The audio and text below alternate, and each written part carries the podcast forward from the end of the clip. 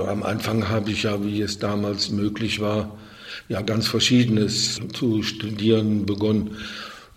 Auch Kunstgeschichte, aber eher Soziologie und auch ein bisschen Germanistik und vor allen Dingen aber auch Psychologie.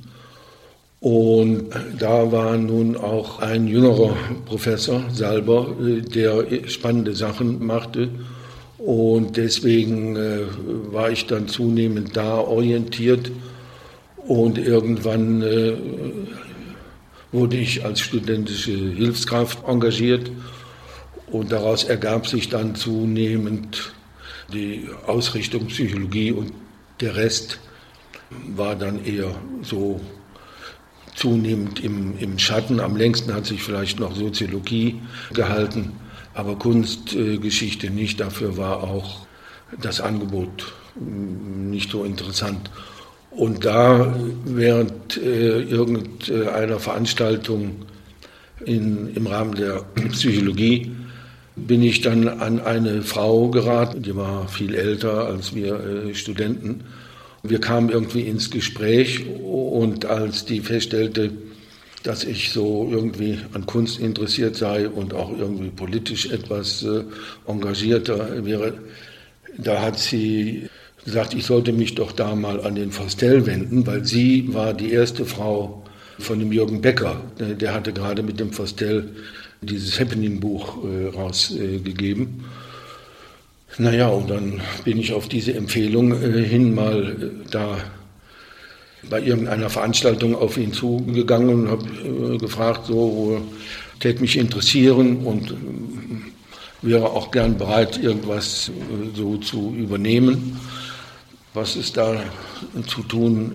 Geben also zum Beispiel Ausstellungsaufbau bei, auch dann auf der Biennale 68 ja, und dann so fing das an und ich war immer schon äh, auf dem Gymnasium ziemlich an Kunst interessiert. In Düsseldorf hatte ich ein bisschen mitbekommen.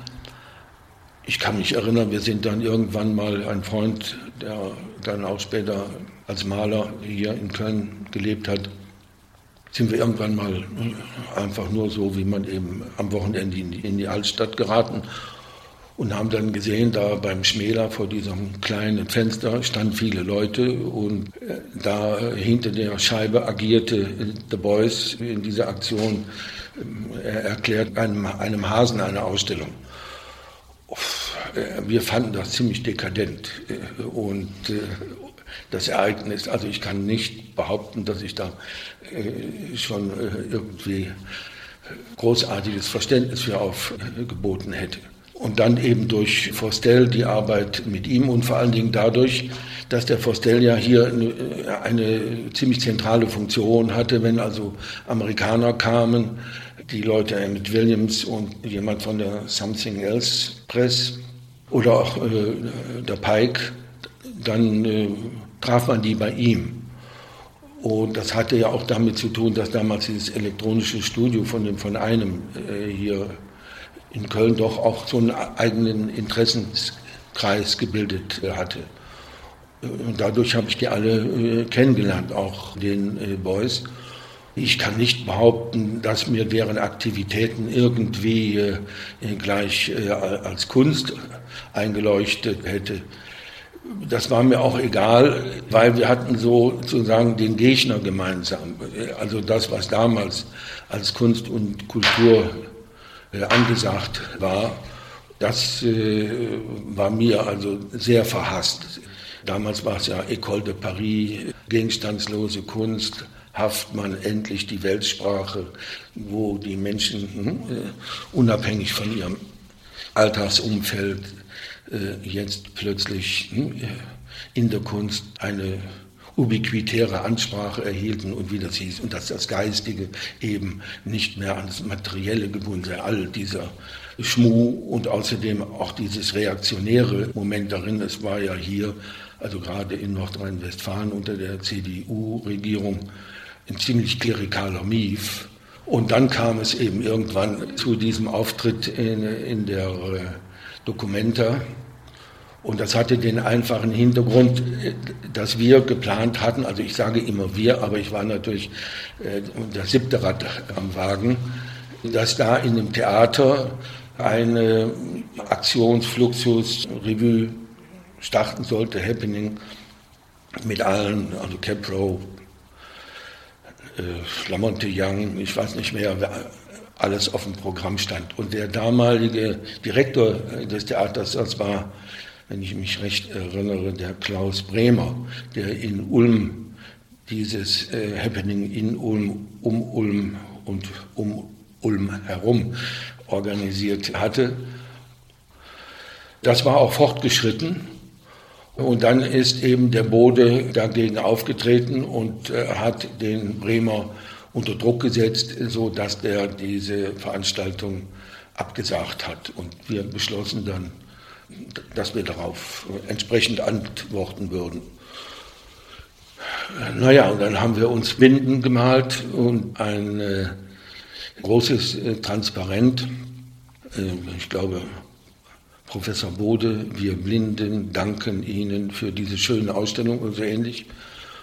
Und das wurde dann in die Pressekonferenz reingeschmuggelt. Äh, damals war das ja wie heute auch so, dass die Presse natürlich die Medien an jedem Spektakel interessiert waren und äh, die übernahmen für uns dann äh, das Schmuggeln der, äh, unserer Materialien und gaben uns auch als Mitarbeiter aus, sonst wären wir ja da gar nicht reingekommen. Als wir dann drinnen waren, haben wir uns diese Blindenbinden übergestreift, hinten das äh, Transparent ausgebreitet. Der äh, Immendorf sprang auf diese U-förmig angeordneten Tische und hatte einen langen Stock, an dessen einem Ende ein äh, Eisbär, oder sagen wir mal ein blau gemalter Bär, glaube ein Eisbär war es nicht, und doch, es war, sollte wohl einer sein.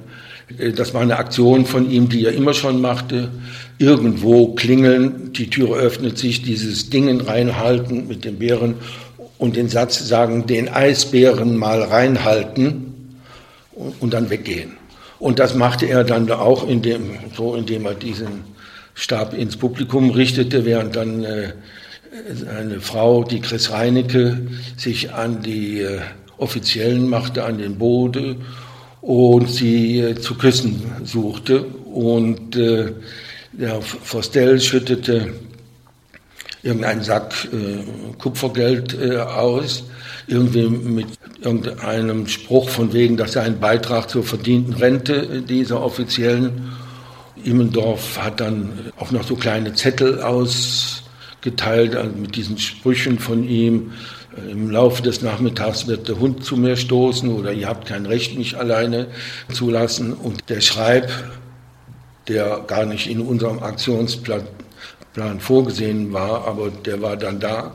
Der hatte eine Katze auf dem Arm und die ist natürlich sofort in den Honig gegangen, den äh, der äh, dann über die ganzen Papiere, die da ausgelegt waren für die Presse und über die Kupferpfennige äh, da ausgeschüttet hatte. Also es war für alle Welt sehr befremdlich ich habe äh, hinten nur figuriert als, als einer der Stützen des großen Transparentes. Ich hatte keinen Aktionsauftrag. Also wie gesagt, ich war ja da auch eher siebtes Rad äh, am Wagen. Und eine Funktion, die mir äh, Spaß gemacht hat und die dann äh, eben auch dazu geführt hat, als es dann hieß, ja, wir machen darüber eine Dokumentation. Wer macht die? Naja, eben das siebte Rad am Wagen. Und ich habe dann auch von den anderen, da war ja doch mehr als das an Protesten, immer die Fluchtblätter eingesammelt und habe sie gebeten, habt ihr da noch mehr davon? Ich bräuchte gern 100, habt ihr noch die Matrizen und hatte dann also auf die Weise nachher ein ziemliches Paket von all den Protesterklärungen, ja, Aufrufen, was immer das war. Ja, und dann hieß es ja, das muss man dann irgendwie zusammenkriegen, binden und drucken, Repros machen. Gut, das musste ich dann alles lernen und es hat mir auch Vergnügen gemacht, also so Layout. Ich hatte schon an der Schülerzeitung mich entsprechend äh, so etwas engagiert. Naja, und dann haben wir, das wurde irgendwann das Heft, das hatte ja auch nur eine 100er Auflage, das war ja noch auf Papierfolie gedruckt. Und es sollte eben so ein bisschen wie Decollage sein, also möglichst Originalpapier, auch wenn da so Sachen zum Rausfalten waren, also wie zum Beispiel diese, äh, diese Planung von dem Ereignis in dem Theater, diese Fluxus Happening äh, Show, das war ja so ein leporellehaftes Teil, das musste dann alles zusammengeklebt werden, zusammengefaltet werden. Ja, und dann sollte natürlich auch eine Sonderausgabe erscheinen, um irgendwie doch vielleicht auch ein bisschen äh, an Geld wieder reinzukriegen. Gut, dann gab es da einen Kuss von äh, Chris Reinecke drin, der Immendorf, weiß ich jetzt gar nicht mehr, was der in der Sonderausgabe, die war, glaube ich, Auflage 20, dazu getan hatte. Und er sollte also jetzt irgendwas mit Honig und äh, Groschen oder Kleingeld da reinkommen. Das sollte in den Beutel. Gut, äh, finde mal so einen kleinen Beutel. Also habe ich mir von einer äh, Freundin das Bügeleisen geliehen und habe aus Plastik äh, so Beutel geschweißt. In gewissen Übungen schafft man das. Groschen rein, Honig rein, zuschweißen. Das ist allerdings dann nachher von den Sammlern ausgesprochen bös aufgenommen worden weil natürlich dadurch, dass das irgendwann mal so gedrückt wurde, pflegte dieses Säckchen zu platzen. Eine ziemliche Sauerei in diesem repräsentativen Kunstkatalogen gewidmeten Regal anzurichten. Naja, so, das war der erste Schritt. Und dann war inzwischen ja in Düsseldorf einiges los an der Akademie. Da hatte ich ja schon den Kontakt zu dem Immendorf, Immendorf und Vostell, die machten ja viel zusammen. Und natürlich auch mit den Boys. Und das ne, lag ja irgendwie so in unserer Protestattitüde, dass wir jetzt diesen Aufstand an der Akademie unterstützten. Nicht so sehr, weil jetzt, also zumindest auch nicht auf der Seite von Vostell, unbedingt den Beuys so unterstützen wollte, sondern wieder der Fall eines gemeinsamen Gegners. Ne? Die reaktionären Professoren da und äh, also der Kricke namentlich, der ja immer gegen den Beuys äh, loszog und der Beuys immer dessen Kunst als Stahl- und Eisbeinkultur bezeichnete. Und dann wurde eben in diesem zweiten Heft das aufgenommen und wir hatten zum, ich glaube, zum ersten Kunstmarkt beschlossen, eine Gegenveranstaltung zu machen in einer Tiefgarage, also irgendwie unterhalb dieses Geländes, wo oben der Kunstmarkt stattfand. Das Ganze war dann aber sehr schnell zu Ende, weil zu gleicher Zeit die Leute von X-Screen, Hein und andere, eine Vorführung gemacht haben von äh, Wiener Aktionsfilmen. Die wurde dann vom Staatsanwalt gesperrt und dann haben wir aus Solidarität unseren Laden auch dicht gemacht. Es nannte sich Fünf-Tage-Rennen und das war, warum, weiß ich auch nicht. Es sollte auf jeden Fall fünf Tage dauern, das war klar, wie der Kunstmarkt auch. Da war dann was von Namjoon Pike, eine Sache von Vostell natürlich, von Mauricio Kagel, Immendorf, Chris Reinecke, und ich glaube, auf irgendeine undurchschaubare Weise war auch irgendwann der Anatol, der Polizeiobermeister und Meisterschüler von Beuys, da. Was Immendorf oder äh, Lidl betrifft, so habe ich die beiden, also ihn, Immendorf und äh, Chris, äh, durch Vostell kennengelernt und mit ihren Arbeiten nicht viel anfangen können zu der Zeit. Das war ja noch, wo er so lyrisch verkitschte also bewusst auch verkitschte Dinge, Bubulein hm, und so Baby äh, und äh, er halbnackt mit so Babybacken sich waschend in einem Büttchen, imaginäre Liebesbriefe an Chris schreiben, das war mir also sehr fern. Ich war ihm genauso fern. Er hat mich immer mit, wegen meiner Nähe zum STS, wie man nur so verbohrt sein könnte und an den wahren Fragen des Lebens vorbei. Wir hatten äh, also irgendwie dieses Anstellerische gemeinsam. Und ich habe dann die Initiativen äh, von ihm, auch in den Lidl-Laden, den die beiden dann eröffnet haben, das fand ich großartig. Und diese Aktionen von ihm, äh, etwa am Bundeshaus, sein Lidl-Haus anzubauen in einem Theater, wo eigentlich was aufgeführt werden sollte, sich einfach darauf zu beschränken, mit äh, einem Meißel und einem Hammer aus dem Parkett, aus den Brettern, die die Welt bedeuten, mal so ein Teil rauszuholen. Und diese großartigen Sprüche von ihm konnte ich vom Affekt her teilen. Ihre Sachen von Reinecke erschienen mir sehr versponnen, aber sie war für mich auch so eindrücklich als Person, dass mir die Fremdheit, die ich da gegenüber ihren Arbeiten erfuhr, nichts ausmachte. Ich hatte den Eindruck, da ist was, das ist dir nicht so zugänglich und das könnte vielleicht sogar eher für sie sprechen, ne, für diese Arbeiten. Ich hätte auch gerne mehr von ihr publiziert. Sie stand schon etwas sehr im Schatten von Immendorf. Und nachher hatte er ja auch diesen großen Schwenk vollzogen. Dann war er Maoist à fond. Dann äh, richten wir uns aber doch auch wieder in die Haare, weil er war da, steht dann da im Ratinger Hof in äh, einem Cardin-Anzug mit einer feinen Cartier-Uhr und ich sage, hör mal, ist ja nicht gerade der Mao-Anzug hier, worauf ich dann wieder den Mittelscheitel nachgezogen kriegte, von wegen diese Blut, Schweiß und Tränen Sozialismus, den ich da wohl offensichtlich favorisiere. Was wäre denn das? Und äh, also wir haben uns eigentlich immer gestritten. Und so ist es auch geblieben. Gut, als er nachher in Hamburg da diesen Ludenschick machte, äh, das fand ich nun ein bisschen äh, nochmal wieder ein Wechselfall. Aber irgendwie äh, hat mich das nicht davon abbringen können, in vielen seinen Bildern äh, großartige Stücke zu sehen. Und nachher waren wir ja Kollegen an der Akademie. So haben wir uns dann weiter gestritten. Ja, äh, also wenn ich das recht erinnere, kam diese Ernennung zum Professor an der Lidl-Akademie per Telegramm am Institut hier in Köln an und die Sekretärin, die das in Empfang nahm, äh, war natürlich dann auch äh, stolz, äh, so eine junge Blüte da unter ihren Kollegen zu haben und hat das dann auch gleich meinem Chef, dem Salber, gezeigt. Der ist dann auch sofort aus seinem Chefzimmer gekommen und hat mir gratuliert.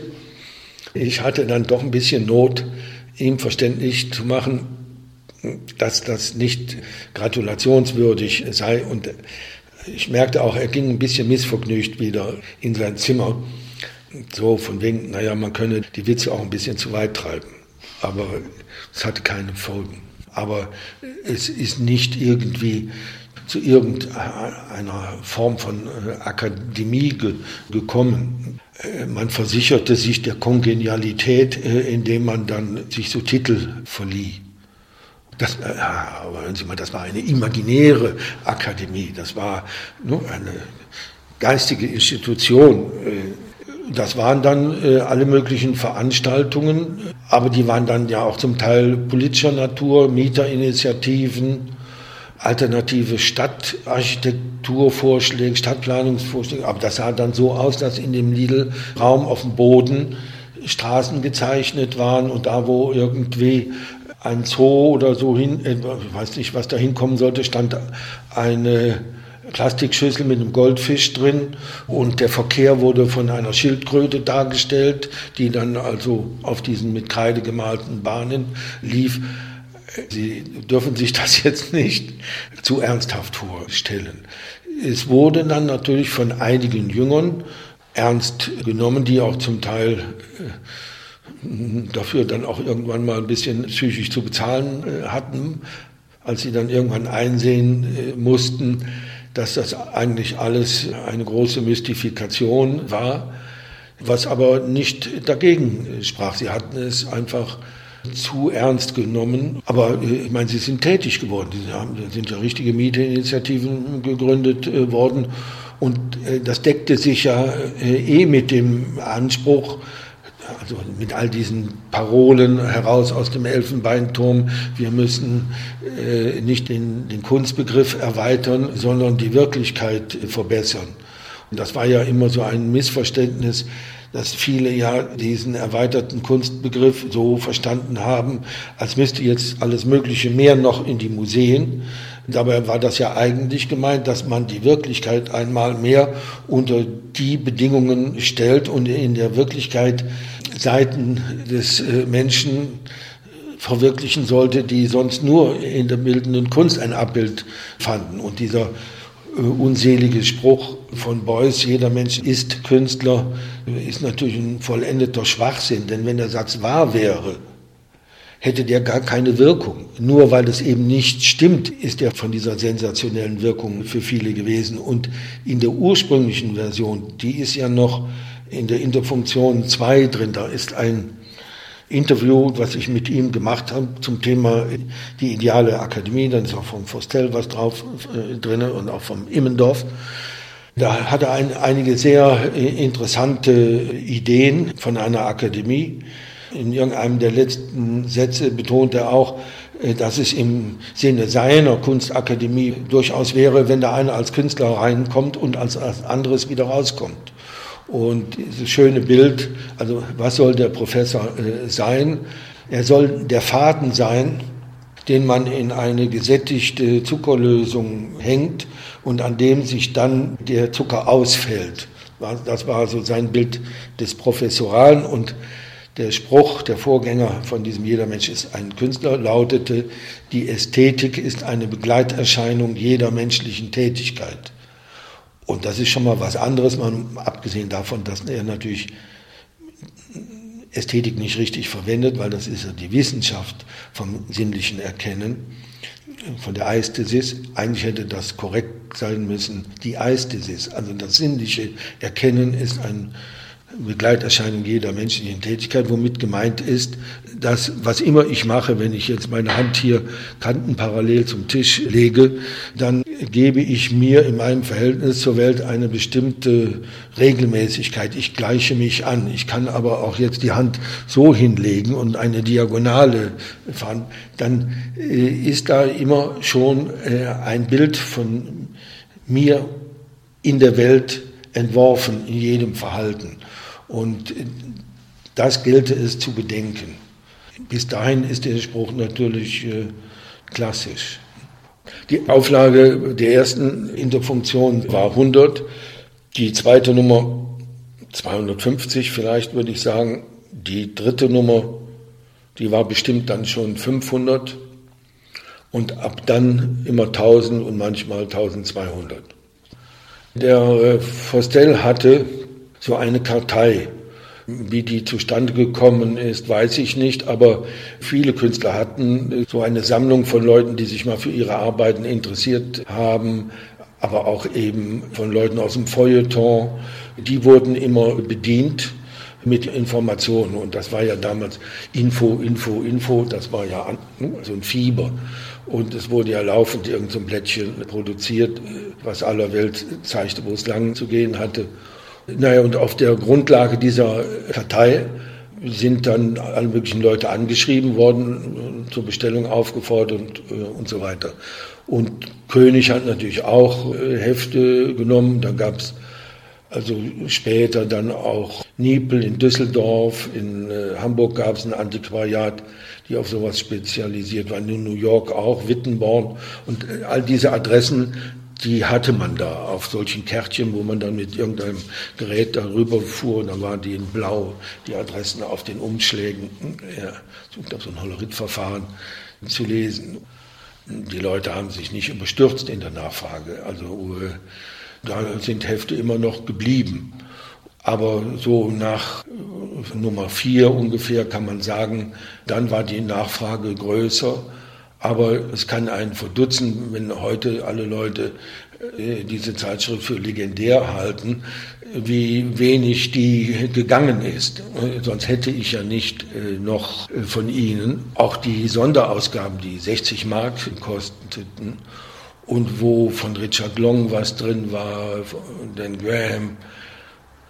Also da tat man sich auch schwer und ich kann mich erinnern, als ich für Nummer 6 und 7 die Preise der Sonderausgabe auf 120 erhöhte, weil da eben zum Beispiel von Dan Graham zwei Fotos waren, American Home, diese berühmten, von ihm signiert äh, und so weiter, und vom Beuys so ganze Seite voll äh, geschrieben. Vom Arnulf Reiner war es, äh, ich krieg's jetzt nicht alles zusammen, also da war schon einiges zusammengekommen. Aber da haben dann Leute gesagt, nee, also das nehmen wir dann jetzt nicht mehr, das ist uns zu teuer.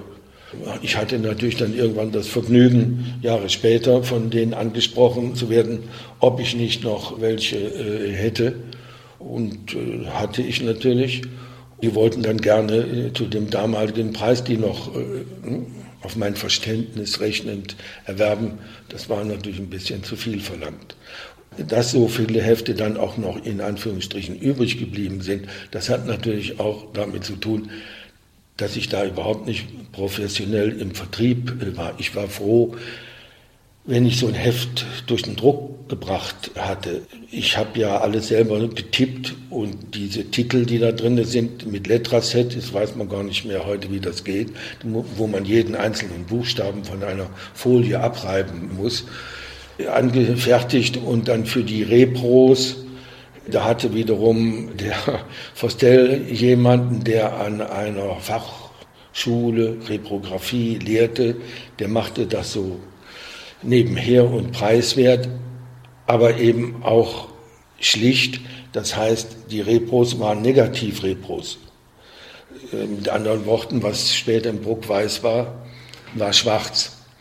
Und natürlich bei so einem Repro-Vorgang bleibt ja immer noch mal eine Fluse liegen, die ist dann weiß. Man muss also da laufend retuschieren, retuschieren, retuschieren und alles, was äh, dann auch am Rücken oder am Rand weiß sein soll, muss abgedeckt werden. Und wenn man dann also meinetwegen mit sechs oder zwölf Nutzen druckt, dann gibt das so große äh, Fahnen. Das ist eine irrwitzige äh, Arbeit und dann gucken, äh, noch beim Zusammentragen helfen, beim Packen, äh, um die Kosten gering äh, zu halten. Ich war immer fertig und froh, wenn ein Heft aus der Druckerei oder aus der Buchbinderei kam. Gut, dann gab es eben ein paar alte Adressen zu bedienen.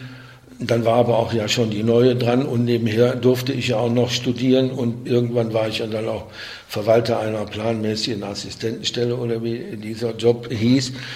Das heißt, ich hatte auch ein bisschen was zu tun äh, außer Interfunktionen und konnte mich also dann gar nicht so um Absatz oder Werbung hat es ja auch nicht gegeben, kümmern.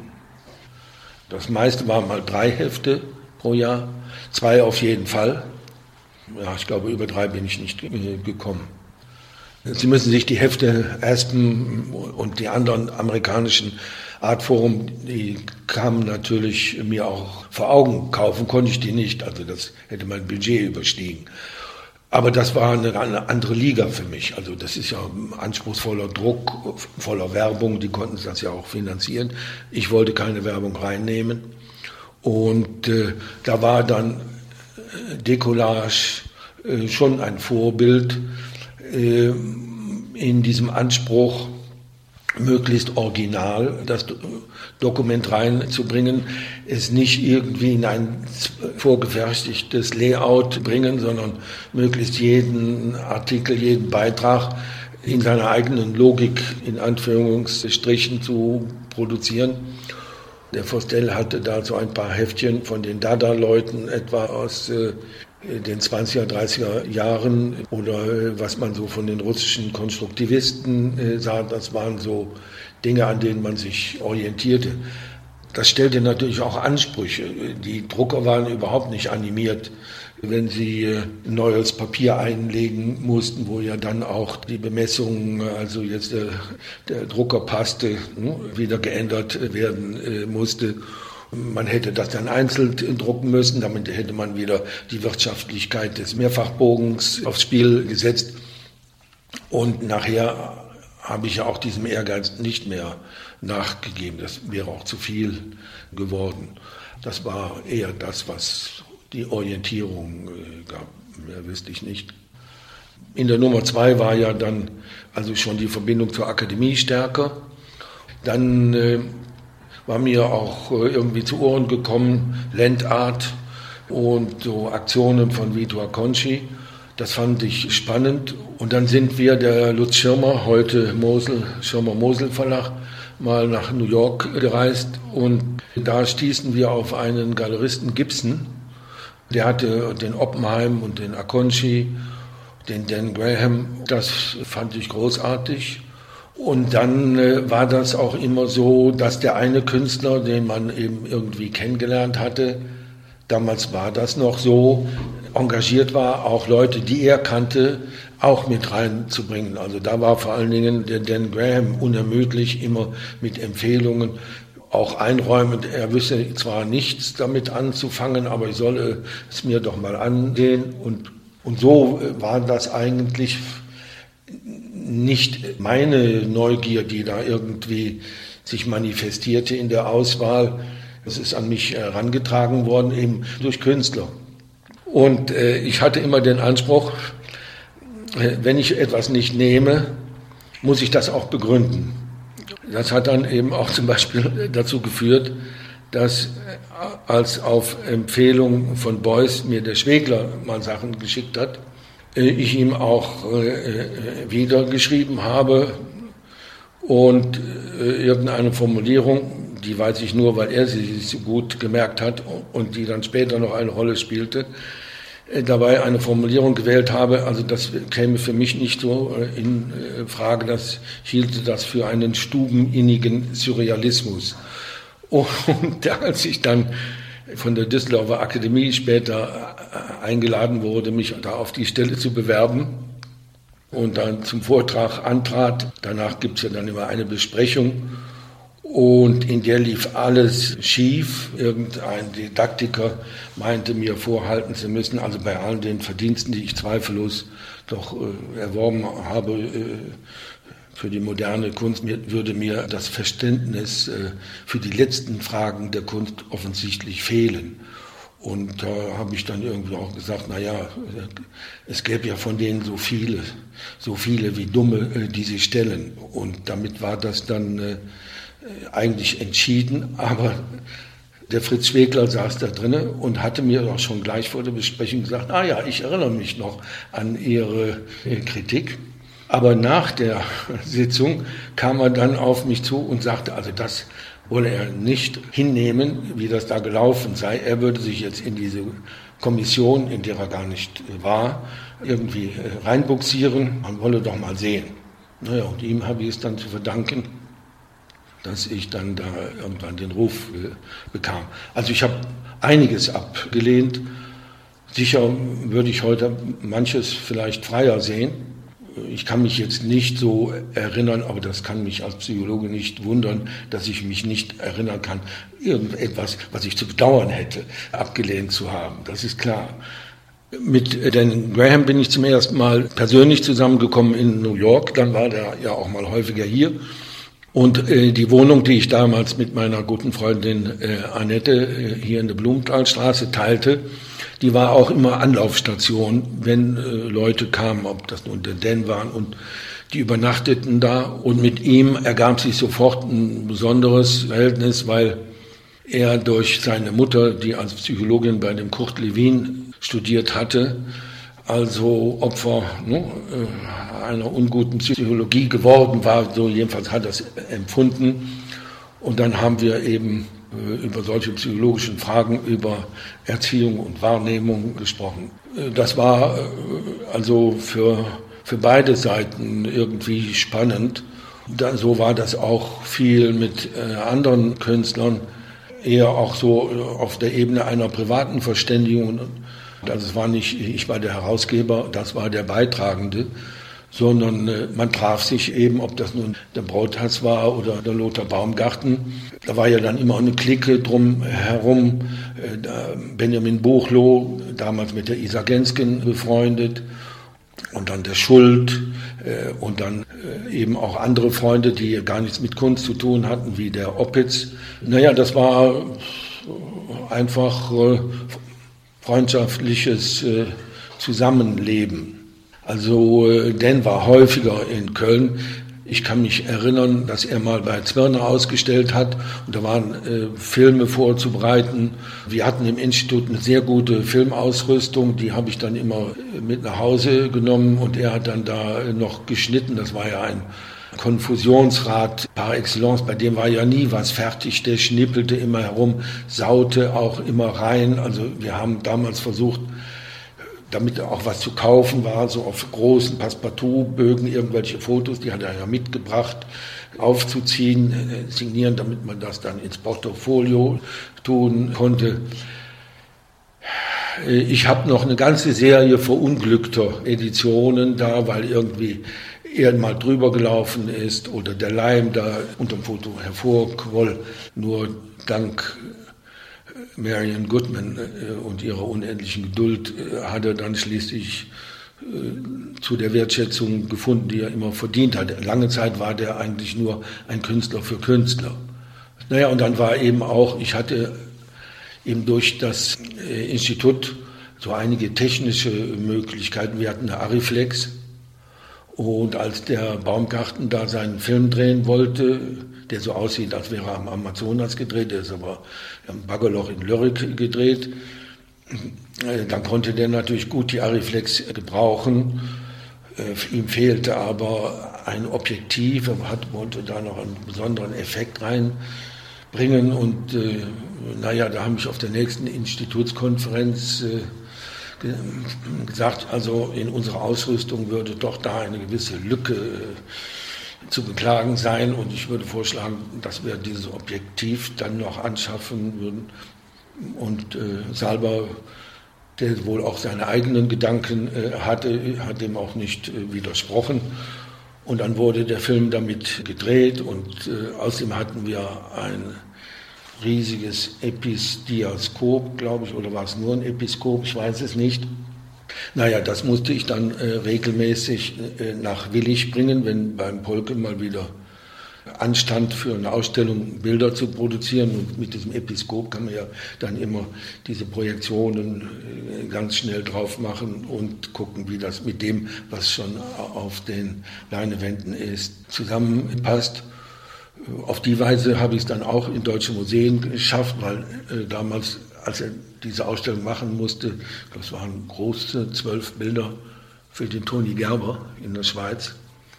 Und dann waren drei Sachen fertig. Sein Atlatus, der Ducho, mit dem er viel zusammen gemacht hat, der war irgendwie nicht da.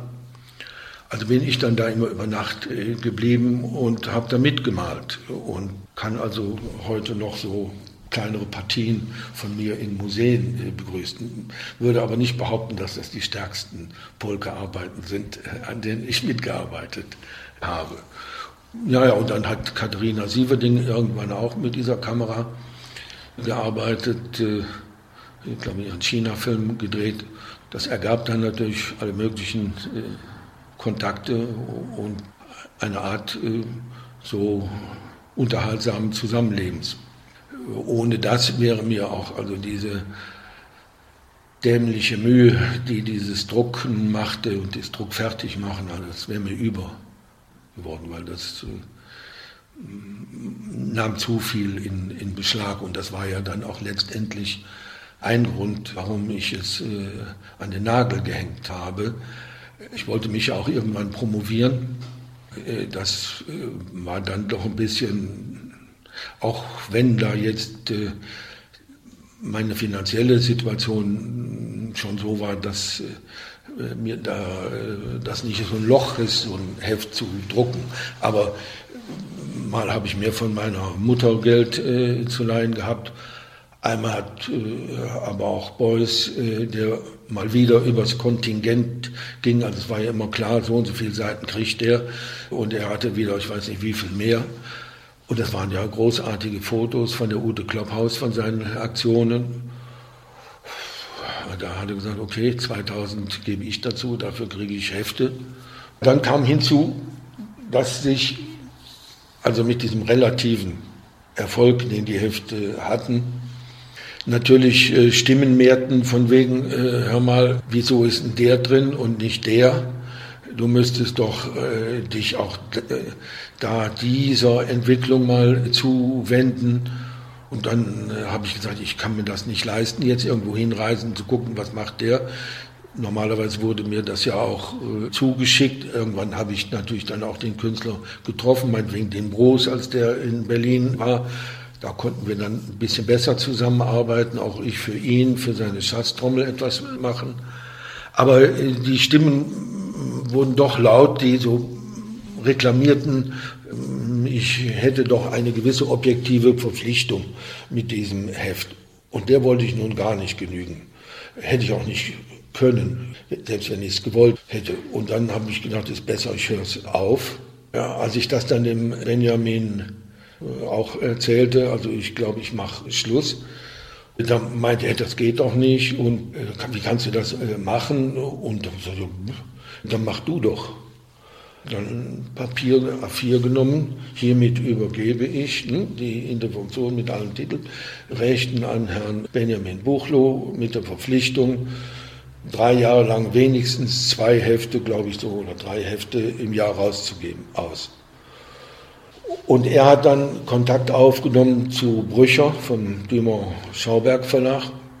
Der meinte nun, ich solle doch, äh, doch bitte dabei bleiben, das wäre doch gewissermaßen Teil des Markenzeichens in der Funktion. Und ich gesagt, okay, äh, mache ich.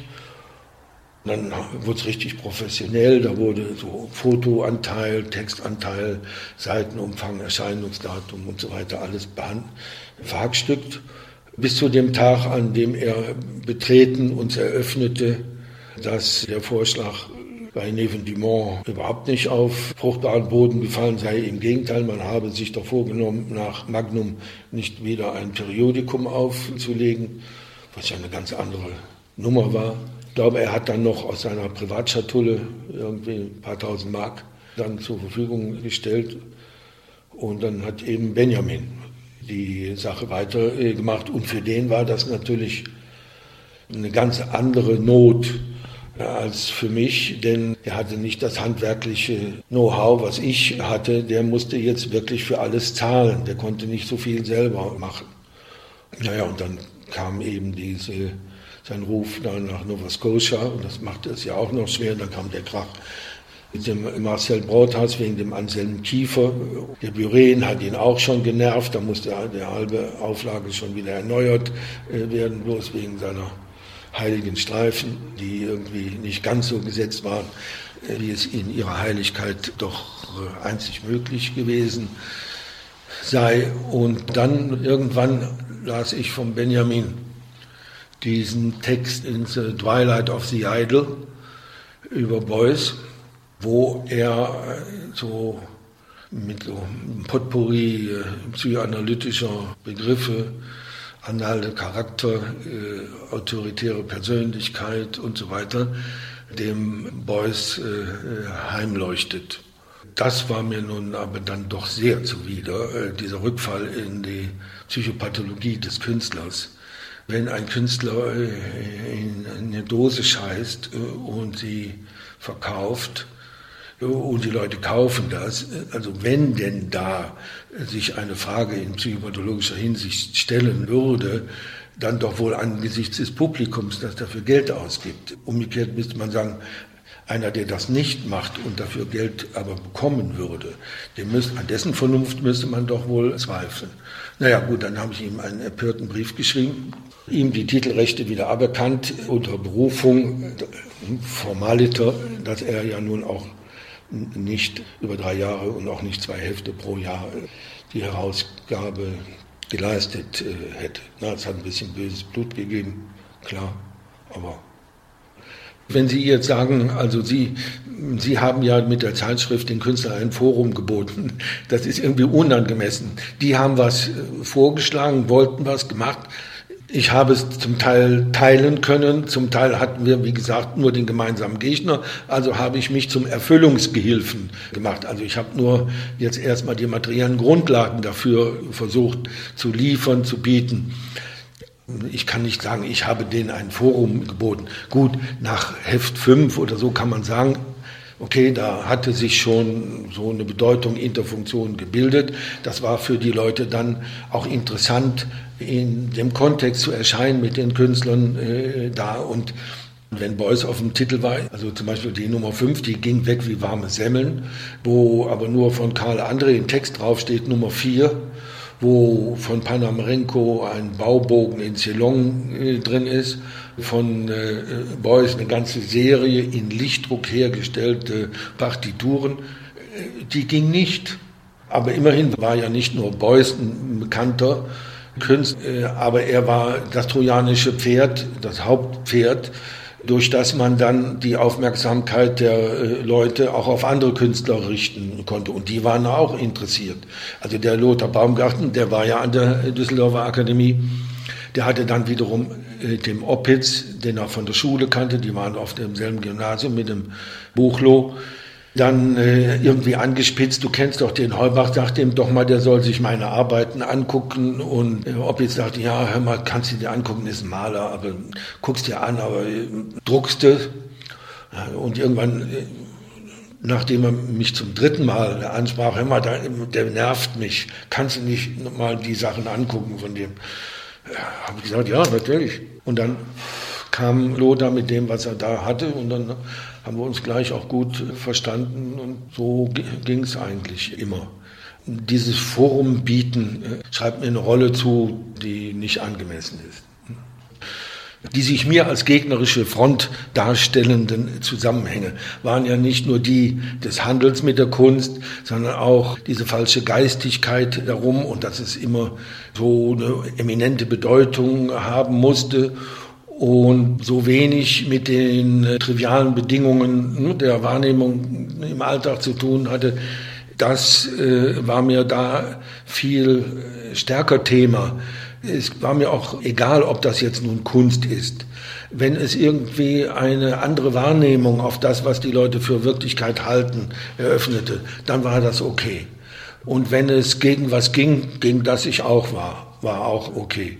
Mir ist ja dann irgendein besonderer Kunstverstand zugesprochen worden, weil ich doch schon so früh und so weiter, bevor Sie Ihren Namen, den Sie heute haben, verdient hätten, publiziert äh, habe.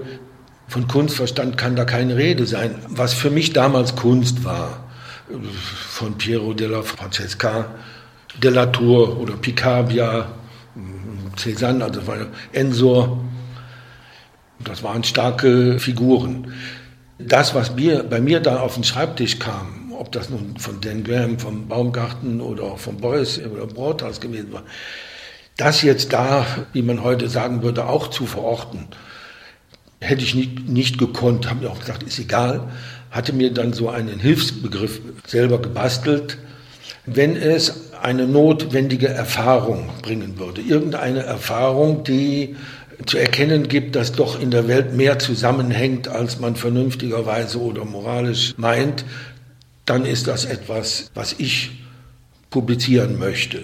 Ob das nun Kunst ist, das wollte ich auch gar nicht zu begründen haben.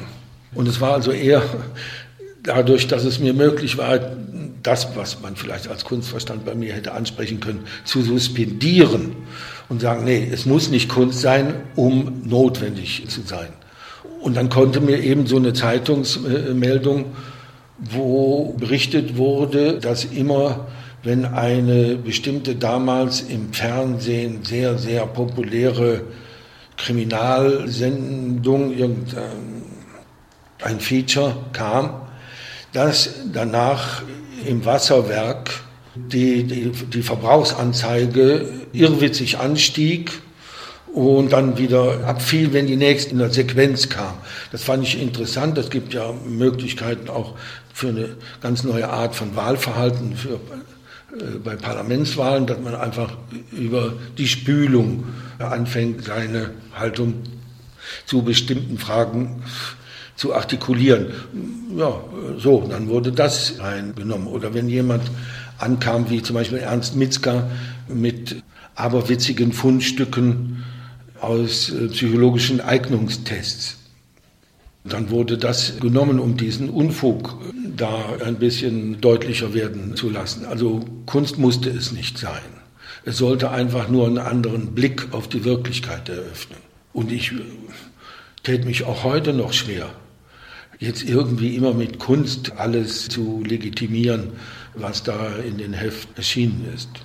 Und das war einfach auch eine glückliche Fügung, äh, dass eben hier in Köln durch dieses elektronische Studio und durch den WDR, einige Leute vom WDR, aber auch durch Literaten wie den H.G. Helms, ein interessantes Publikum da war und in Düsseldorf eben durch die Akademie interessante Figuren auftauchten, die dann eben auch hier in Köln was zu tun hatten. Also ob das nun der Bolke, der Richter, der Immendorf oder die Knöbel waren oder auch der Bute. Aber das war eine glückliche Fügung. Es gibt eben solche historischen Momente. Die haben ja dann ihre Weile und dann ist es vorbei. Ich meine, aber zum Beispiel hat es auch gegeben, eine Figur, der Köln wirklich einiges noch schulden würde, wie den Restaurator Hahn, der ja eine großartige Sammlung hatte und eben auch im Gegensatz zu diesem Alleskäufer Ludwig auch eine unmittelbare Beziehung zu den Künstlern hatte, auch einen persönlichen Verkehr äh, und dem es auch von Interesse war, etwas zu teilen von der Sicht der Künstler äh, auf die Welt und ja dann auch eben einlud. Hm, und Spörri hat ja da auch mal so ein Fallenbild gemacht. Das war eben doch schon ein eigeneres Leben. Und ich glaube, beim zweiten Mal, als ich nach New York geflogen bin, da saß er auch in der Maschine. Und zur gleichen Zeit, aber nicht in dieser preiswerten Klasse und nicht in dieser Maschine, flog auch Ludwig dahin und wir kriegten dann mit, irgendeiner da in der Castelli-Galerie war ganz konsterniert über diesen äh, kaufkräftigen Unverstand von diesem Großsammler da, der arme Hahn, der nur mit seinem Verständnis und seinen Kenntnissen den Künstlern irgendwie etwas bieten konnte. Na, das war schon für den etwas deprimierend und das finde ich sehr bedauerlich, äh, äh, dass ihm dadurch diesen Imperialismus von Ludwig hier die verdiente Würdigung entgangen ist und zum Beispiel sowas zu denunzieren, solche Figuren entsprechend aggressiv, polemisch gemein zu bearbeiten. Das war mir ein Anliegen und das hatte ja auch dann einige Folgen. Ich habe ja einige Sammler unter dem Pseudonym Gufo Reale, das heißt auf Italienisch Uhu. Ich hatte eine Postkarte gekriegt vom Sigmar Polke aus äh, Italien. Da war ein Uhu drauf und äh, hinten stand drauf eben äh, Gufo Reale Grand Duc und Uhu und Big Owl. Und dann habe ich mir gedacht, okay, das ist ein wunderbares Pseudonym, um etwas zur Pathologie der Avantgarde zu schreiben. Und da habe ich einige Sammler und Theoretiker ihrer verdienten Geringschätzung, hoffe ich, überführen können. Also Monsignore Maurer, den Ludwig, den Köplin. Also in der ersten Ausgabe war das vor allen Dingen gerichtet gegen so Beuys-Exegeten, weil ich fand zwar die Bedeutung von Beuys groß, aber die Bedeutung, die ihnen von vielen gegeben wurde, lächerlich, spirituell verquast. Und das habe ich mir dann äh, erlaubt, auch äh, entsprechend gewalttätig äh, zu argumentieren. Worauf dann wieder Brothas meinte, er müsste einen Sammler, den ich da auch attackiert hatte, in Schutz nehmen. Und dann kriegte ich auch ein Einschreiben von Eva Beuys, dass man ja nachdem ich also solchen Schmähgemeinheiten Raum gegeben hätte in meiner Zeitschrift, sie hatte das nicht begriffen, dass ich es selber war, würden sie also den geplanten Beitrag zurücknehmen wollen. Sie hätten ja auch immer schon von mir den Eindruck gehabt, dass ich nicht so ganz aus der Mitte herausdenken würde, aber man habe mir das als ein Freund nachgesehen, aber jetzt, das sei dann nun zu viel. Gut, dann war das auch schon mal erledigt, aber als ich das nächste Mal den Beuys getroffen habe, ich war natürlich mal wieder umgrenzt von Adoranten. Ich habe mich abseits gehalten, aber dann hat er sich da rausgerudert um zu sagen, also weißt du, du kennst doch Evchen, nimm's nicht. So ernst.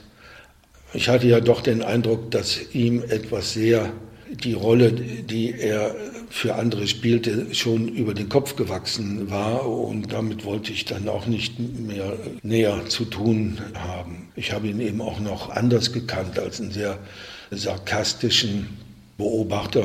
Also er hat ja nicht nur diesen Verbesserungsvorschlag für die Berliner Mauererhöhung um zwei Zentimeter wegen der besseren Proportionen vorgebracht, sondern in seiner Rede äh, so über die Akademie und wir haben uns viel auch über Psychologie unterhalten und da war ja einiges an Borderline-Personal zusammengekommen schließlich an der Akademie und er sprach immer von der Akademie als von seinem Hauptverbandsplatz äh, und äh, naja,